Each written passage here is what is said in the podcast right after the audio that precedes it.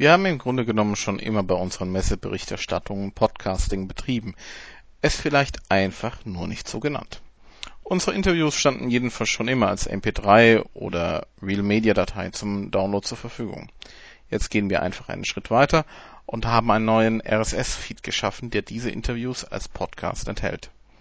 Wer also iTunes hat, kann sich auf uns eintunen.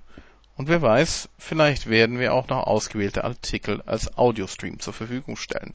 Mit diesem passiert dies bereits. Bei den News haben wir dieses neue Feature auch schon genutzt.